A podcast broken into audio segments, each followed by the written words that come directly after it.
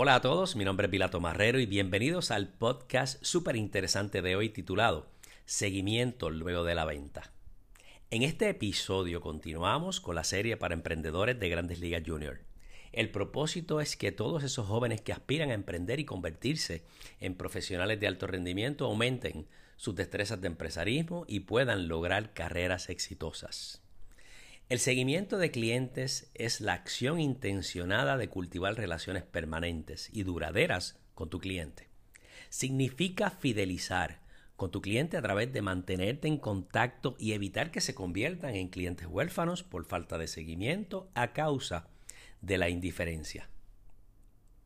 Uno de los métodos para lograr ser ágil y eficiente corporativamente hablando es a través de sistemas llamados como el Customer Relationship Management o en acrónimo CRM. Estos permiten recopilar la data del cliente en forma cronológica para un mejor seguimiento. Elementos como el nombre, teléfono, correo electrónico, fechas de nacimiento y aniversarios, notas, detalles especiales, nombres y pasatiempos son documentados en este sistema para fácil manejo.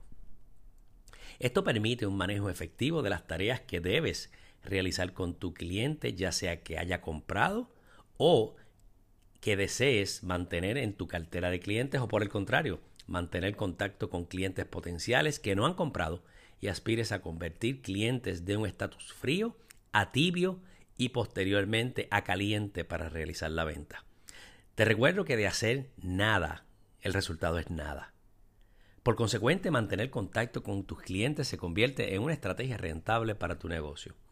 Un detalle importante es que el gasto de atraer clientes nuevos cuesta cinco veces más que mantener a los existentes.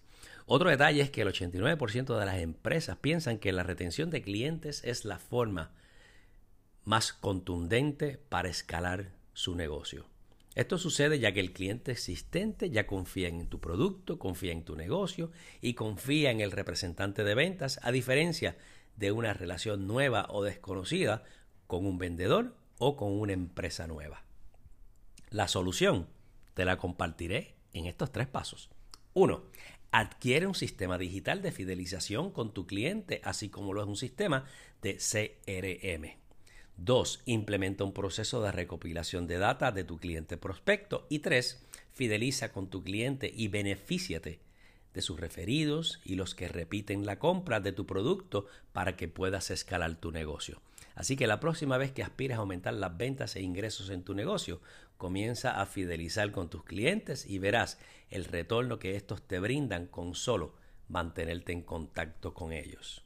Les invito a escucharme todas las semanas con temas de valor que mejoran nuestro desempeño. Espero que haya sido de tu agrado y agradezco el tiempo que me regalaste. Sigue mi podcast todas las semanas o conecta conmigo en las redes sociales bajo mi nombre, Vilato Marrero.